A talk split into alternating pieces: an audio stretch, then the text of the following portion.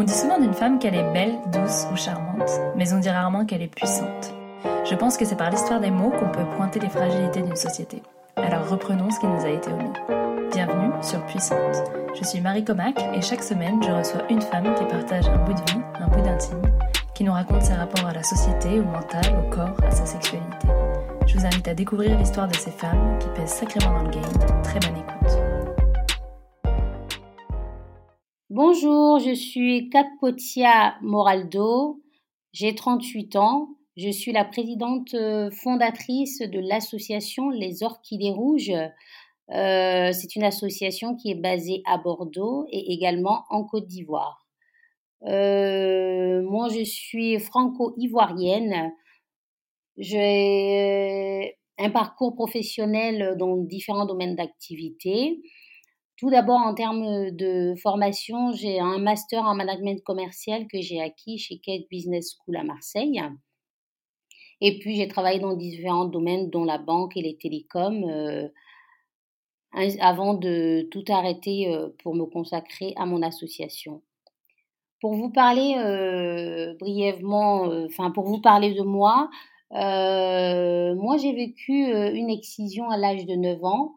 Par la suite, ça a eu des conséquences sur ma vie de femme adulte, sur les choix que je devais faire dans mon existence, parce que ça a généré un manque de confiance en moi. Je me disais que je n'étais pas une vraie femme, que je n'étais pas une femme comme les autres, donc je me considérais hors jeu.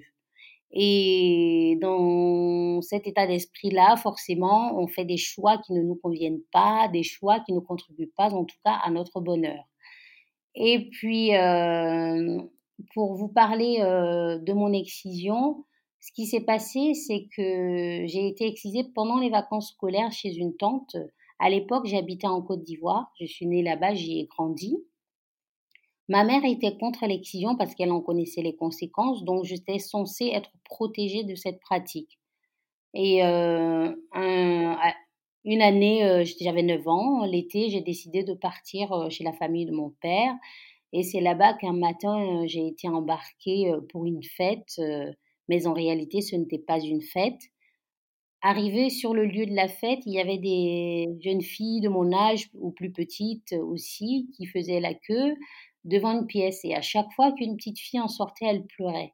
J'étais avec ma cousine, j'ai dit à ma cousine, je trouve quand même étrange cette fête parce que les gens pleurent. Normalement, dans une fête, on est censé rire, danser. Euh, là, c'est bizarre. Mais je n'avais aucune idée de ce qui m'attendait à l'intérieur. Euh, une fois à l'intérieur, elles étaient quatre, euh, elles m'ont plaqué contre le sol et il y en a une qui avait son couteau, elle a fait ce qu'elle avait à faire. En fait, elle a pratiqué une excision sur moi. Dans l'immédiat, je n'avais aucune idée de ce que c'était. Euh, j'ai eu très mal, bien sûr, mais je ne me suis pas posé des questions sur ce qui s'était passé. C'est beaucoup plus tard que je veux comprendre les conséquences et je veux comprendre l'impact que ça a sur moi en tant que femme.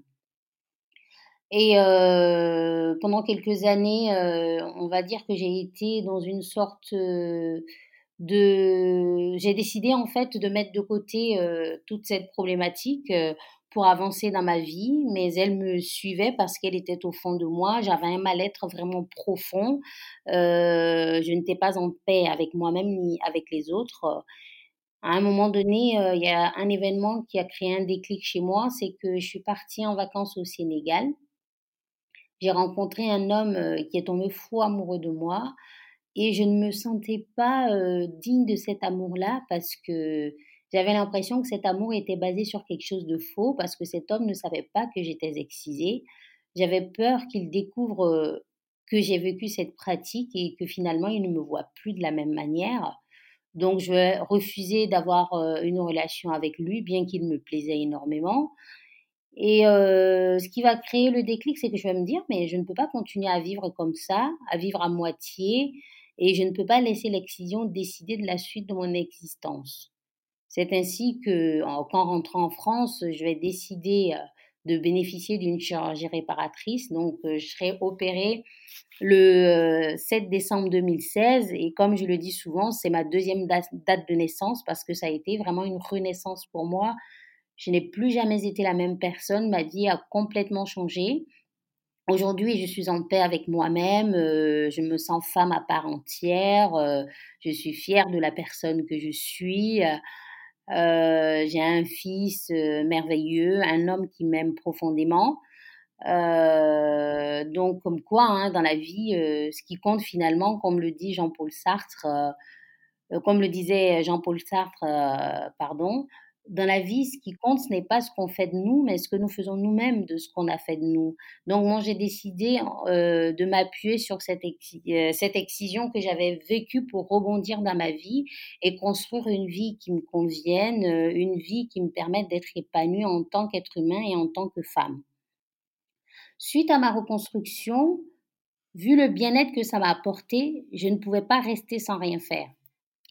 J'ai donc décidé de créer une association parce que pendant mon processus de reconstruction, je me suis aperçue qu'il n'y avait aucune association de lutte contre l'excision en Nouvelle-Aquitaine et il n'y avait pas non plus des structures d'accompagnement des femmes victimes d'excision. Donc, je me suis dit qu'il fallait que je fasse quelque chose. Il fallait non seulement que je fasse quelque chose parce que j'avais envie de partager le bien-être retrouvé avec d'autres femmes. J'avais envie de dire à d'autres femmes qu'il n'y a pas de fatalité, qu'elles peuvent s'en sortir. Euh, j'avais aussi envie de mettre en place des actions pour dire non à l'excision, pour que euh, cette pratique puisse disparaître en fait. Voilà comment j'ai décidé de créer les Orchidées Rouges en mars 2017. Et euh, l'association a été bien accueillie. Aujourd'hui, euh, ça fait un peu plus de trois ans qu'on existe. On a eu le prix de l'initiative de la ville de Bordeaux. L'année dernière, on a eu le prix de la meilleure conférence pour notre conférence euh, Clitoris Mythe et Réalité. moi, j'ai eu un Global Women Award à Washington en 2018 dans la catégorie survivante activiste. Et l'année dernière, j'ai également eu l'honneur de recevoir la médaille de la ville de Bordeaux pour les actions que je mène contre l'excision et le mariage forcé. Euh, pour vous parler euh, des actions qu'on mène au sein des Orchidées Rouges, nous sommes une association qui milite pour éradiquer l'excision, le mariage forcé et toutes les violences faites aux femmes et aux filles en France et en Afrique, notamment en Côte d'Ivoire. Euh, pour nous, c'est important de créer des ponts avec l'Afrique pour euh, pouvoir parvenir à une éradication de l'excision, car il faut aussi euh, militer et sensibiliser à la source du problème. on a également un autre volet qui est l'accompagnement psychologique. On accompagne les femmes vers leur reconstruction psychologique avec des suivis de psychologues, des groupes de parole, des ateliers bien-être comme la sophrologie et le yoga, des ateliers d'estime de soi, donc comme des ateliers de socio-esthétique, euh, des ateliers de danse thérapeutique et des ateliers d'art-thérapie. On est vraiment dans une démarche de reconstruction globale pour que les femmes se reconstruisent psychologiquement, pour qu'elles se réapproprient leur corps et qu'elles développent leur pouvoir d'agir. On a également un volet accompagnement vers la reconstruction physique. Euh, donc, euh, cela permet aux femmes de bénéficier de la chirurgie réparatrice de l'excision. Mais cette chirurgie vient en complément d'un accompagnement global parce que pour qu'elle soit efficace, il faut vraiment qu'il y ait euh, un accompagnement de la femme en tenant compte de tous les aspects de sa vie, en fait. On a également un volet euh, insertion sociale et professionnelle et dans ce cadre-là, on travaille beaucoup avec des partenaires sur place parce que euh, moi, je crois en une chose, euh, pour qu'une femme puisse prendre son destin en main, il faut qu'elle soit autonome financièrement, d'où l'importance aussi d'accompagner les femmes sur ce volet-là. On a un volet d'accompagnement juridique aussi à travers des partenariats avec des structures comme le CIDFF. Dans le cadre de l'unité qu'on va ouvrir au mois de septembre, on a établi aussi un partenariat avec le barreau de Bordeaux. Et en Afrique, on a un autre volet qui se rajoute, c'est le volet qui concerne euh, la reconversion professionnelle des exciseuses, parce que c'est un métier pour elles d'exciser. Donc, on sensibilise, on fait de la prévention, mais il était important aussi de mettre en place des projets, non seulement pour émanciper économiquement les femmes, mais aussi pour reconvertir les femmes qui excisent cela permet de leur donner des sources de revenus pour qu'en contrepartie, elles arrêtent de pratiquer les excisions. Voilà vraiment globalement ce qu'on fait au sein des Orchidées Rouges. En termes de projet, nous, au mois de septembre, le 7 septembre, on ouvre un institut à Bordeaux qui sera donc le premier de ce type en Nouvelle-Aquitaine, qui est une, ça sera une unité de soins pluridisciplinaire et régionale pour l'accompagnement des femmes et des filles mineures victimes d'excision et de d'autres types de violences. Euh, pour vous parler aussi euh, de, de l'excision, pour vous donner des informations sur l'excision, il faut savoir que l'excision aujourd'hui c'est un problème mondial parce que l'excision est pratiquée euh, sur tous les continents. Hein. C'est pratiqué en Afrique, c'est pratiqué au Moyen-Orient, c'est pratiqué en Asie, c'est pratiqué en Amérique du Sud, c'est pratiqué aussi en Europe et aux États-Unis par des communautés dont les traditions, dont en fait par des communautés dont les pays d'origine pratiquent l'excision, pas forcément les pays, je me suis mal exprimée. En fait, si vous voulez, en Europe comme aux États-Unis, l'excision est pratiquée par des diasporas qui viennent d'ethnies qui pratiquent l'excision. Voilà. Parce que l'excision, c'est une question d'ethnie aussi, parce que dans un même pays, vous pouvez avoir une partie de la population qui pratique l'excision et d'autres que non. Donc aujourd'hui en France, il y a 125 000 femmes excisées sur le territoire français. Dans le monde, il y a plus de 200 millions de femmes. Il faut savoir qu'au moment où je vous parle, toutes les minutes, six petites filles sont excisées dans le monde. Donc c'est vraiment un problème mondial à l'échelle européenne, il y a plus de 500 000 femmes, en fait, euh, excisées euh, au niveau de, l'Europe. Aujourd'hui, euh, pour éradiquer l'excision, les, toutes les actions qu'on fait, c'est pour vraiment y contribuer et que l'excision puisse disparaître dans les 10 ans, parce qu'on s'appuie aussi sur les objectifs de développement durable de l'ONU. Et puis, il faut vraiment qu'on puisse sensibiliser de façon intergénérationnelle, aussi, tout simplement parce qu'il est important d'intégrer les jeunes et les anciens euh, dans les actions de sensibilisation, de prévention qu'on mène. C'est comme ça aussi qu'on va parvenir à une éradication. Il faut aussi mettre l'accent sur l'éducation des enfants, les filles comme les garçons. Plus les gens sont éduqués, on le voit, plus euh, ils sont contre l'excision parce qu'ils comprennent la nécessité d'arrêter, d'où l'importance euh, de donner l'accès, de favoriser l'accès à l'éducation dans tous les endroits du monde. Et il y a un autre élément aussi, c'est l'émancipation économique des femmes, comme je le disais, pour qu'elles puissent euh, prendre leur destin en main, s'affranchir des traditions, s'affranchir aussi des violences, hein, parce que pour se sortir des violences, il faut avoir les moyens de se prendre un appartement, de vivre euh, par ses propres moyens, c'est très important. Euh, j'avais juste une question sur la, la, reconstruction. Enfin, moi, c'est une question peut-être un peu bête, mais le clitoris, du coup, quand vous êtes mutilé, quand vous êtes excisé, ils vous enlèvent le gland du clitoris. Et ensuite, pour le reconstruire, ils font quoi? Ils remettent un bout de peau, en fait? Vous avez les mêmes sensations ou enfin, ça se passe comment? Pour la reconstruction, si vous voulez, l'avantage, c'est que le clitoris, c'est un organe qui est magique.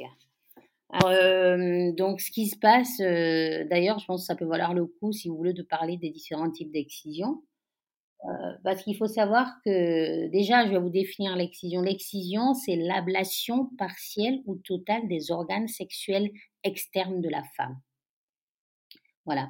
L'excision, il y a quatre types d'excision. Vous avez l'excision de type 1, qui consiste justement à couper euh, le gland du clitoris. Vous avez l'excision du type 2 qui consiste à couper euh, le gland du clitoris.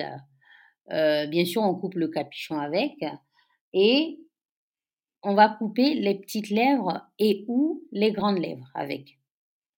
Il y a l'excision, voilà, ça c'est le type 2.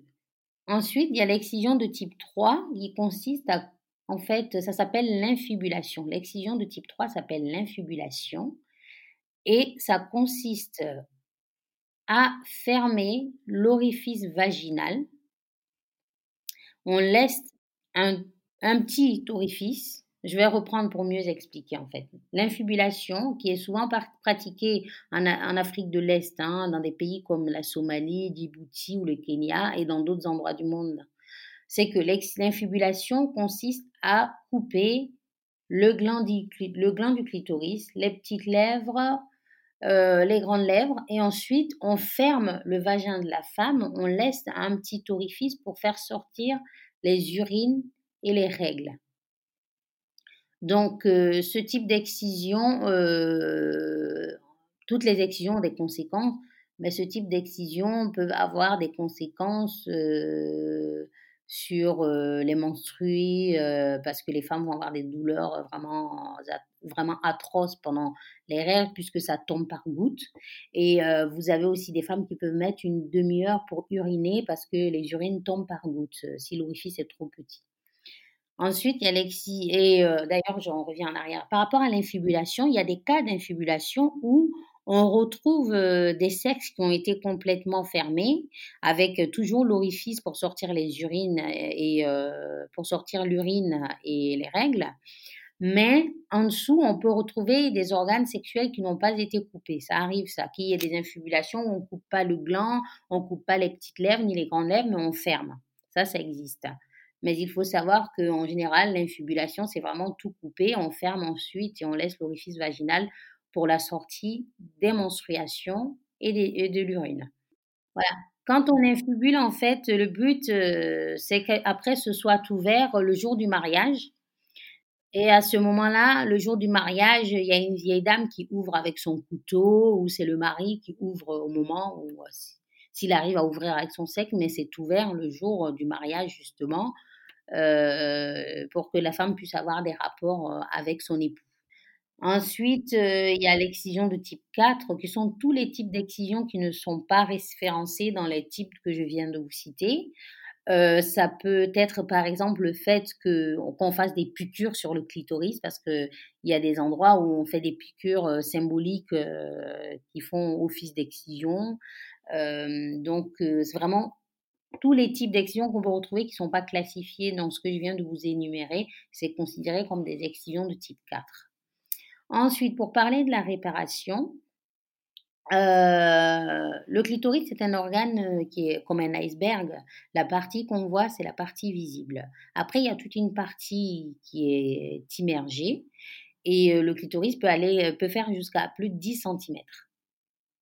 Et donc, le chirurgien, lui, son métier, c'est de réparer cette excision que la femme a vécue. Il faut savoir qu'après l'excision, il y a une cicatrice à la place du clitoris. Quand on coupe le gland du clitoris, il y a une cicatrice. Et quand on coupe le gland du clitoris, ce qui se passe, c'est que le clitoris se recroqueville et il est sous la cicatrice. Donc, il y a même chez des femmes euh, la possibilité de le sentir en dessous de la cicatrice. S'il ne s'est pas trop recroquevillé, on peut le sentir. Et donc, avec des appuis forts, on peut même le stimuler. Et j'en profite d'ailleurs pour dire que une femme excisée peut continuer à avoir du plaisir et une vie sexuelle normale euh, malgré l'excision.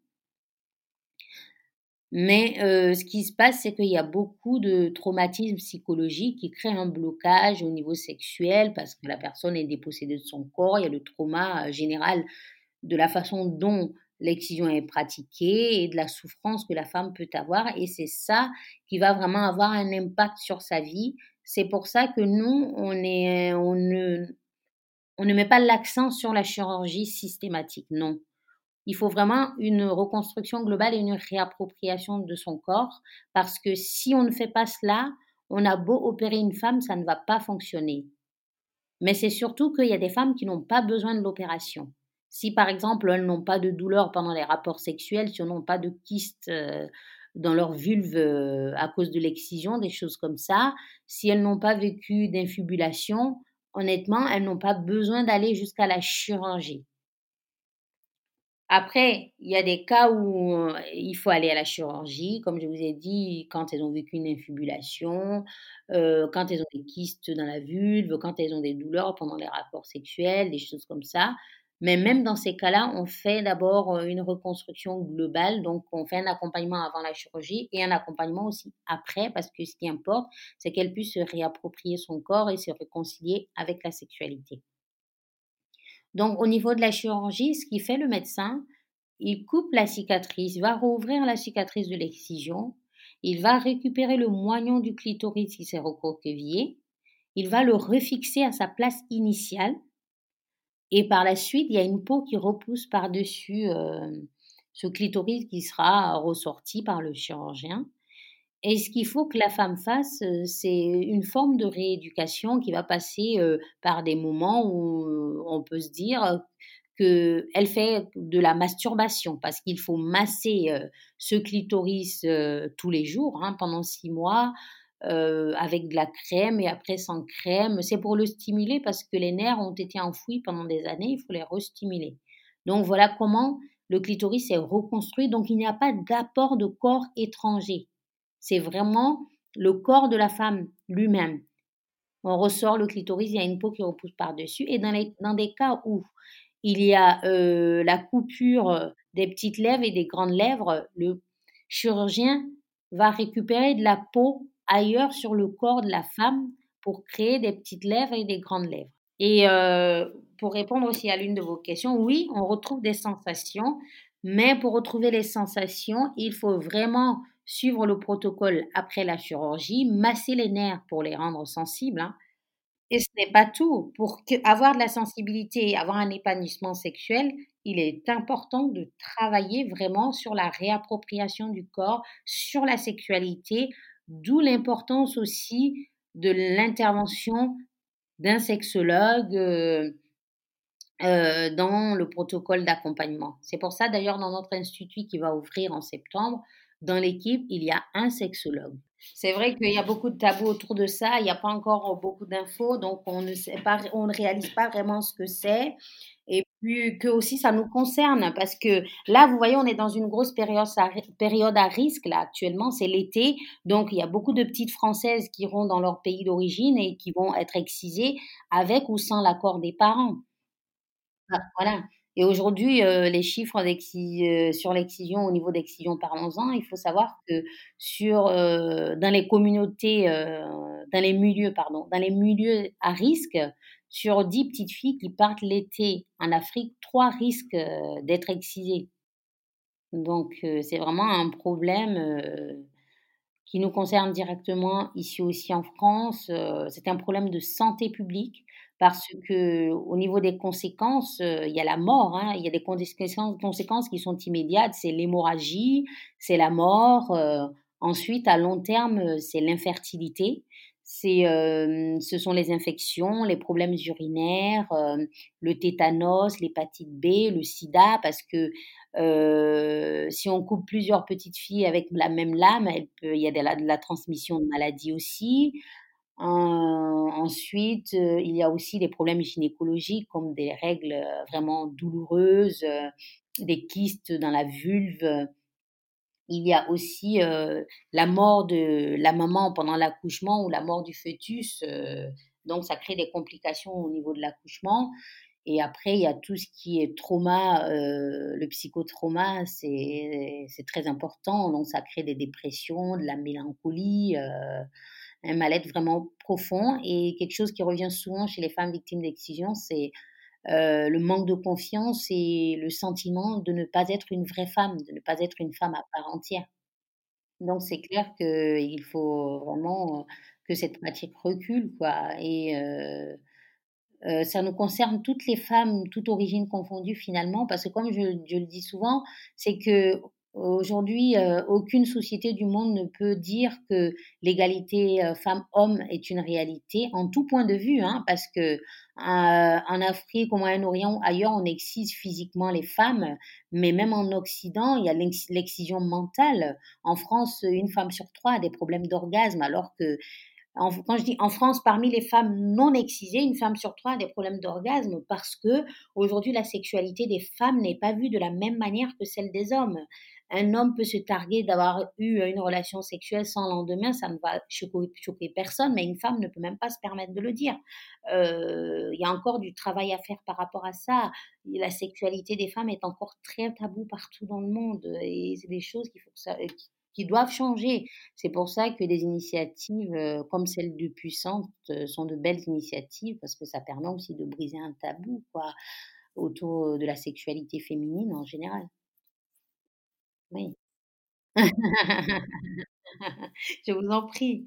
Parce que vous voyez, par parmi les causes, heu, de l'excision, il y a plusieurs raisons qui sont invoquées pour justifier l'excision. Mais, heu, moi, quand j'étais petite en Afrique, parce que j'ai grandi en Afrique, j'entendais souvent quand une jeune fille, heu, a elle était en préadolescence et qu'elle n'était pas encore excisée, j'entendais dire: «Il faut vite l'exciser avant qu'elle court derrière les garçons». Parce qu'il y a une volonté, en fait, de contrôler la sexualité des femmes. C'est ça. Et après, il y a plusieurs raisons qui sont invoquées, comme le fait de dire que l'excision contribue à l'hygiène féminine, parce qu'il y a des communautés où on considère qu'une femme qui n'est pas excisée est sale, donc on ne va pas manger ce qu'elle cuisine, par exemple. Et puis, heu, il y a des sociétés où on va exciser, heu, pour affirmer la sexualité de la femme. Parce qu'on dit en fait qu'il y a des communautés, par exemple au Mali, qui disent qu'on est, hem, androgyne et donc pour déterminer le sexe, il faut il faut exciser quoi. Donc eux, c'est ce qu'ils font, ils excisent pour déterminer, heu, si, heu, bon, c'est une raison qu'ils invoquent pour expliquer, l'excision. Après, vous avez des endroits où ils pensent que ça contribue à la fertilité des femmes, et il y a des endroits où ils vont parler de la religion et ça, ce n'est pas vrai parce que il y a des pays où vont dire que c'est l'islam qui recommande l'excision, mais ce n'est pas vrai parce que l'excision est née avant les trois religions monothéistes qu'on connaît aujourd'hui. L'excision est née, heu, d'après les études qui ont été faites, hein, les recherches qui ont été faites aujourd'hui, l'excision il est dit que l'excision serait née dans l'Égypte ancienne, à l'époque des pharaons.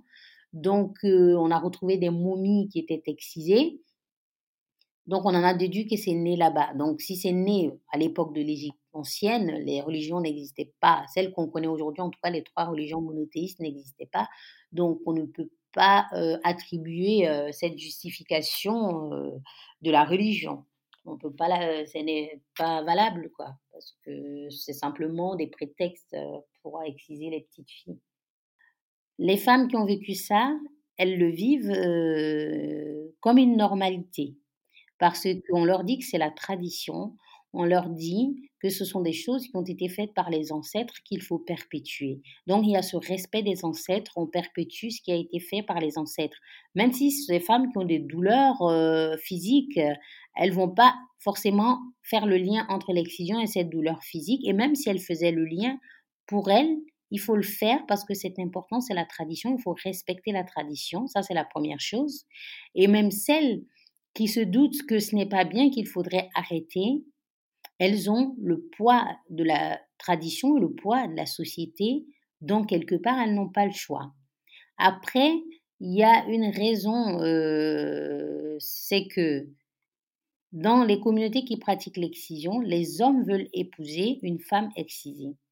Donc les mamans, les tantes et les grands-mères, pour elles, exciser une petite fille, c'est lui donner la chance de trouver un mari. Voilà. Donc, c'est lui assurer un avenir dans une communauté où finalement la femme n'est rien sans un homme. Parce que pour être respectée, il faut être marié et il faut être marié euh, jeune. Quand je dis jeune, c'est-à-dire qu'une fois que la jeune fille va atteindre l'âge de 25 ans, si elle n'est pas mariée, euh, les gens commencent à se poser des questions. Et si une jeune fille est mariée et qu'en plus elle est mariée tôt, euh, c'est l'honneur de la famille. Vous voyez? Donc, tout ça réuni fait que, ces femmes, elles perpétuent, ces traditions-là en pensant qu'elles font du bien aux petites filles qu'elles excisent. Oui, c'est ancré en elles depuis des générations, effectivement. Nous, ce qu'on fait, c'est qu'on intervient, dans les établissements scolaires, mais aussi carrément dans les communautés, euh, dans les villages et les villes. Hein. Mais ce qu'il faut faire, euh, tout simplement, c'est qu'il ne faut pas arriver en donnant de grandes leçons aux gens ou en disant aux gens euh, c'est barbare ce que vous faites ou ce n'est pas bien. Non, il faut créer des liens avec eux. Il faut les amener. Il faut que ce soit dans une démarche d'accompagnement, si vous voulez. on amène les gens à identifier eux-mêmes ce qui ne va pas avec l'excision. Et quand on amène des gens à identifier ce qui ne va pas, c'est comme ça que les solutions viennent après d'eux-mêmes. Pour cela, il faut établir des des liens sur du long terme. Il ne faut pas faire du one shot, venir une fois et faire un grand discours, dire l'excision c'est mauvais, ça tue, c'est ceci, c'est cela. Non, non. Il faut créer des liens sur du long terme, s'intéresser sincèrement à eux, savoir ce qui manque dans la communauté et proposer des solutions claires, mais ce sont des solutions qui, qui viendront, pardon, ce sont des solutions qui viendront d'eux et ensuite on élaborera des solutions ensemble. Et euh, d'ailleurs, nous sommes en train de travailler sur un projet en Côte d'Ivoire pour l'année prochaine, en partenariat avec euh, d'autres organisations, euh, dont Sages-Femmes sans frontières. C'est que on va développer une coopérative de beurre de karité dans le nord de la Côte d'Ivoire. C'est du beurre de karité bio qui est de très bonne qualité. Tout est fait à la main à 100%. Et ces femmes-là, elles ne vivent pas du fruit de leur travail. Donc nous, comme c'est une ville où on fait de la sensibilisation et on a identifié euh, ce problème-là, on s'est dit, pour aider les femmes à s'affranchir, parce qu'il y a des femmes qui ont envie de s'affranchir des traditions, euh, du poids des traditions, des violences, mais elles n'ont pas les moyens. Donc on s'est dit, on va développer cette coopérative, donner les moyens aux femmes de s'émanciper économiquement et reconvertir les exciseuses. Et dans cette démarche-là, qui est qu'on installe sur du long terme, on sensibilise en même temps. Et petit à petit, euh, les gens commencent à comprendre et à identifier les problèmes. Et c'est comme ça qu'on va avancer quand euh, le projet, euh, parce qu'on est en phase de préparation, quand il sera mis en place, quand on va le démarrer, les sensibilisations vont continuer et il y a des groupes de travail qui sont faits aussi sous forme d'ateliers pour échanger avec les communautés pour qu'ils arrivent à identifier eux-mêmes ce qui ne va pas. Ça évite qu'ils se braquent. Parce que si on vient chez des gens, on leur dit votre tradition, elle est barbare, ils vont se braquer. Donc il faut vraiment être dans un accompagnement, identifier ce qui ne va pas dans les communautés pour proposer des solutions. Quand je dis ce qui ne va pas dans les, dans les communautés, c'est une façon de dire ce qui manque en fait. C'est-à-dire que si par exemple on arrive quelque part et qu'on se rend compte qu'il n'y a pas de centre de santé, il faut, euh, créer des liens et proposer des solutions qui vont dans ce sens-là et en même temps les embarquer dans un processus d'abandon de l'excision. Et d'ailleurs, notre partenaire Sage-Femmes sans frontières a réussi à faire abandonner l'excision dans tout un village au Bénin grâce à un programme justement qui permet d'identifier avec les communautés euh, leurs besoins. Donc c'est vraiment s'intéresser sincèrement aux gens. Euh, voir ce qui manque à leur communauté et puis échanger avec eux sur ce qu'ils pensent de l'excision et puis petit à, petit leur apporter aussi des informations. Il faut vraiment que ce soit à titre informatif ce que nous, on sait de l'excision et leur poser des questions. Petit à petit, ils vont identifier eux-mêmes finalement ce qui ne va pas ou des problèmes de société liés à cette pratique en fait. Et puis, dans ce sens-là, quand on va proposer une solution, par exemple dans un village ou une ville où il n'y a pas de centre de santé, c'est clair que au lieu de venir sensibiliser et partir, il faut un programme sur du long terme pour par la suite euh, leur construire un dispensaire. Voilà. Et c'est ça qui fonctionne.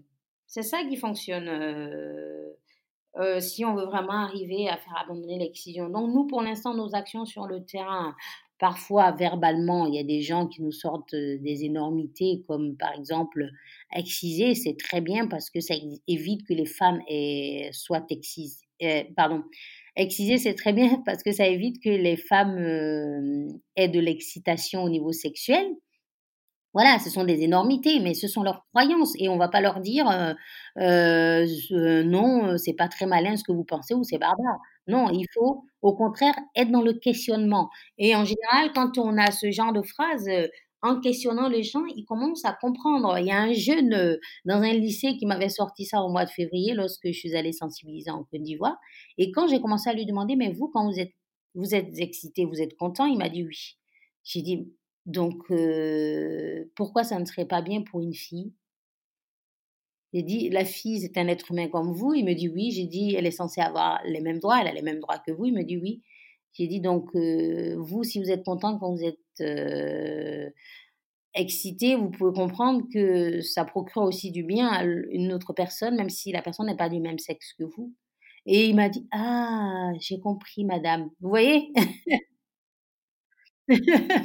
Simplement en le questionnant, c'est parce que toute sa vie, il a entendu qu'une femme qui est excité, ce n'est pas bien.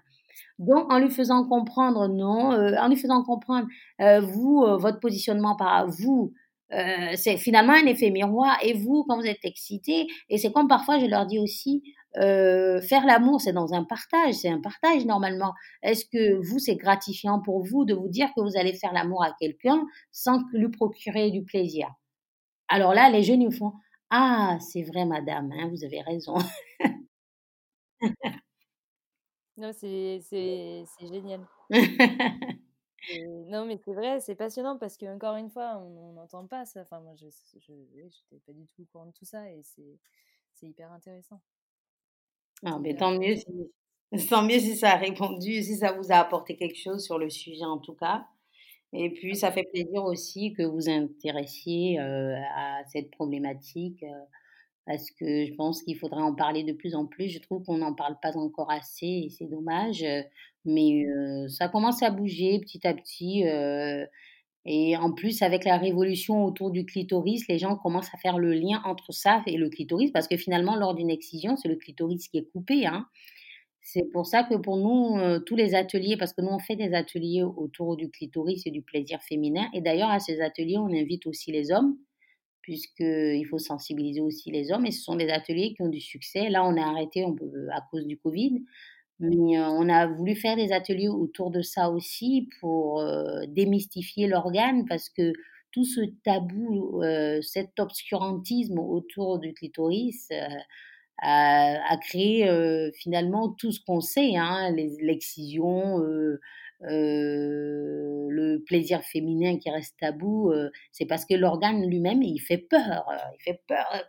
Le seul organe du corps humain dédié exclusivement au plaisir, les mecs se sont dit, mais c'est pas possible, quoi. Qu'est-ce qu'on fait, nous? Ça commence à bouger, ouais. Ça commence à bouger petit à petit. et on espère que ça sera vraiment intégré dans les manuels scolaires, parce qu'il n'y a qu'un seul manuel scolaire maintenant euh, mais il faudrait que ce soit vraiment dans tous les manuels scolaires et il faudrait que ce soit enseigné en médecine parce que même en médecine, c'est dingue. Quoi. Moi, je discutais avec des gynécos, des anciens, ils me disent qu'avant, on leur parlait, on leur enseignait même pas ce que c'était que le clitoris. Et même maintenant, j'ai discuté avec des jeunes gynécos, ils me disent que même lorsqu'ils en parlent, c'est très bref, quoi. on s'attarde pas dessus. Ce que je pourrais dire aussi, euh, qui est un message euh, qui me tient à cœur en général quand j'interviens, je pense qu'on hum, a toutes et tous quelque part vécu certaines blessures dans notre vie. Il faut vraiment les considérer comme des messages que la vie nous envoie pour pouvoir nous renouveler, pour nous améliorer et nous approcher de la meilleure version de nous finalement. Parce que tant qu'on sort vivant d'une difficulté quelle qu'elle soit, il faut se dire euh, qu'on a de la chance euh, d'être là. Il faut s'appuyer dessus vraiment pour rebondir et aller côtoyer les étoiles. Oui, tout simplement parce que on a toutes et tous des capacités, on a quelque chose à apporter à ce monde. C'est à nous de construire notre place dans le monde, de la trouver, de la construire, de la consolider mais c'est surtout se connecter à soi-même, c'est très important. C'est s'écouter parce que on est les seules actrices et les seuls acteurs de notre existence. Même nos parents ne savent pas pourquoi on est sur cette terre. Donc c'est à nous de creuser au fond de nous, euh, de regarder dans notre histoire personnelle, dans notre histoire familiale, pour trouver vraiment qui nous sommes au fond de nous, trouver aussi ce que nous aimons faire, pas ce qu'on pense que les autres pensent qu'on doit faire, hein, mais c'est vraiment ce que nous aimons faire, ce que nous avons envie de faire et ce que nous avons envie euh, de laisser comme trace dans ce monde. Et pour ça, il faut écouter son cœur et son intuition. Parfois, on me demande, mais comment écouter son cœur et son intuition? Je dis, voilà, ça c'est la grande question.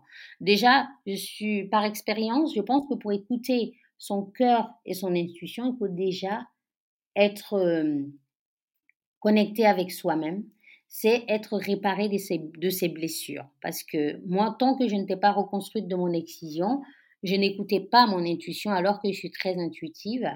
Je n'écoutais pas du tout mon cœur, je n'écoutais pas mon intuition. Et à partir du moment où je me suis apaisée au niveau intérieur, que je me suis retrouvée avec moi-même, tout est devenu fluide dans ma vie. Les choses viennent à moi Le simple fait de penser à quelque chose euh, dans les jours qui viennent ou dans la même journée, il y a une opportunité qui se présente naturellement. Je vais les chercher aussi, hein, parce qu'il ne faut pas rester sans rien faire. Je vais les chercher, mais la vie est devenue très fluide et très agréable. Et d'ailleurs, je dis, je dis, c'est comme de la magie en fait, parce que les choses s'enchaînent par soi-même et c'est super. Et c'est là qu'on comprend aussi que la vie ne nous veut pas de mal, même dans les moments difficiles faut toujours chercher le positif parce qu'il y a du positif caché derrière tout ça. Et il faut rester donc optimiste, quelles que soient les difficultés, continuer à persévérer, avoir un regard positif, quel que soit ce qui arrive. Parfois, on peut avoir des choses difficiles. Si on a envie de pleurer, il faut pleurer. Il n'y a pas de honte à pleurer, il n'y a pas de honte à être triste, mais c'est surtout après avoir un regard euh, positif, être dans l'optimisme pour pouvoir euh, trouver ce petit truc positif qui est caché derrière une preuve pour pouvoir rebondir, se, reconstruire et avancer dans la vie. Et quand c'est comme ça, finalement, avec du recul, moi personnellement, avec du recul, j'ai l'impression que ça ne pouvait pas se passer autrement et que pour que j'accomplisse ma mission de vie, parce que ce que je fais aujourd'hui avec les orchidées rouges, c'est ma mission de vie, j'ai compris que pour accomplir ma mission de vie, il, euh, il a fallu que je sois excisée et que j'ai tout ce cheminement, tout ce parcours pour pouvoir finalement euh, aujourd'hui rebondir et faire quelque chose qui me nourrit de l'intérieur. Parce que tout cet accompagnement que j'apporte aux femmes, toutes les actions que je fais pour militer contre l'excision, ça me nourrit de l'intérieur, ça grandit mon être de l'intérieur et c'est clair pour moi, je sais que je suis née pour faire ça donc, s'il fallait refaire, euh, j'allais refaire de la même manière, j'allais demander à la vie, en fait, de vivre les choses de la même manière, parce que j'ai vraiment l'impression que si c'était autrement, je me serais ennuyée dans ma vie, quoi. Et euh, c'est dingue comme quoi, euh, dans la vie, c'est nous qui décidons de ce que nous avons envie de faire, des épreuves qu'on vit, des événements qui arrivent dans notre vie quel que soit l'âge, euh, quelle que soit la période, il faut euh, les accueillir et puis euh, avancer malgré tout. Quoi. Avancer, vraiment ne jamais lâcher. Même quand vous êtes à bout de force, prenez des forces et continuez. Et plus tard, vous comprendrez les choses. Quand les choses vont être plus claires, plus simples, vous allez dire, ah, je comprends maintenant pourquoi j'avais vécu telle ou telle chose. Voilà le message que la vie voulait m'envoyer. Voilà ce que la vie voulait que je travaille dans ma personnalité ou dans ma personne, ou que je change dans ma vie pour pouvoir être enfin moi, pour pouvoir être enfin euh, la personne que j'étais le jour de ma naissance. Parce que il y a tellement de facteurs qui nous éloignent de notre mission de vie, de nous-mêmes. Parce que quand on est on est tout nu au départ, après on nous habille, mais pas que physiquement, même intérieurement, on nous dit ce qu'il faut faire, ce qu'il ne faut pas faire. Oui, c'est dans l'éducation des parents et de la société, euh, pardon, c'est dans la mission des parents et de la société de nous éduquer, euh, de nous dire ce qu'il faut faire et ce qu'il ne faut pas faire. Mais en général, on ne tient pas compte de la personne que nous sommes intérieurement. Donc, c'est à nous, après, d'enlever toutes ces couches qui ont été déposées, qui ont été mises sur nous finalement. Hein. C'est de les enlever et se reconnecter avec soi-même. C'est comme ça aussi qu'on trouve la paix intérieure, qu'on comprend pourquoi on est sur cette terre. Moi, je suis convaincue qu'on est là pour quelque chose, ça c'est clair. Et c'est comme ça aussi qu'on arrive à apporter quelque chose à soi-même déjà. C'est très important et aux autres aussi finalement parce que apporter quelque chose aux autres c'est pas de leur donner de l'argent hein. le simple sourire la bienveillance c'est offrir quelque chose à quelqu'un à travers cela. D'où l'importance vraiment d'être soi-même dans tout ce qu'on fait être dans la sincérité. On plaira aux bonnes personnes et on déplaira aussi aux bonnes personnes en tout cas, euh, moi, ce que je peux dire, c'est qu'il faut vivre sa vie pleinement à 100%, vivre sa vie pour soi, mais pas vivre une vie par procuration. Euh, tant qu'on se fait du bien, si on ne fait du bien à personne, pardon, tant qu'on se fait du bien, si on ne fait du mal à personne, où il est le problème Et si en plus de se faire du bien, si on arrive à faire du bien aux autres, c'est encore mieux en fait. Hein. Voilà ce que j'avais envie de partager avec vous aujourd'hui, euh, concernant mon histoire en tout cas. Et concernant ce qu'on fait aujourd'hui au sein des Orchidées Rouges, on espère avoir de répondu en tout cas si les personnes bon, ça, ça sert à rien de rajouter ça, mais en fait, ce que je voulais dire, c'est que si les gens veulent soutenir notre association, parce que c'est possible. Si les gens veulent nous soutenir, ils peuvent devenir bénévoles s'ils sont dans les environs de Bordeaux. Ils peuvent aussi adhérer à notre association euh, sur euh, notre site internet. Il y a un lien. Ils peuvent adhérer à l'association ou faire le, un don. Donc le site internet c'est www.lesorchidéesrouges.org. Je ne sais pas si vous allez le mettre dans votre poste quand vous le ferez, mais si les gens veulent nous soutenir, ils peuvent euh, faire un don ou adhérer à l'association ou devenir bénévole. Et puis la dernière chose, c'était de dire que, eh bien, que les gens aillent de l'avant. Je l'avais déjà dit, mais c'est important pour moi de le répéter. C'est quoi que vous viviez dans votre vie, ne baissez jamais les bras, continuez à avancer et puis vous ne pourrez que, que sortir de toute façon victorieuse ou victorieux de tout ce que vous vivrez si vous ne lâchez rien, quoi. Euh, si vous tentez quelque chose d'une manière que ça ne fonctionne pas, il faut tenter autrement. Il faut simplement avoir un objectif clair au départ. Dès que vous avez votre objectif qui est clair, si vous essayez d'une manière que ça ne fonctionne pas, c'est qu'il faut essayer autrement jusqu'à ce que ça marche. Merci d'avoir écouté ce témoignage. Si cela vous a plu, je vous invite à aller mettre la note de 5 sur 5 sur Apple Podcast et à diffuser cet épisode sur les réseaux pour toucher le plus grand nombre et inspirer toutes les femmes à embrasser leur puissance. Si vous souhaitez participer au podcast et partager votre histoire, je vous invite à me contacter directement sur hello.puissante.co. Merci infiniment pour votre écoute et à la semaine prochaine.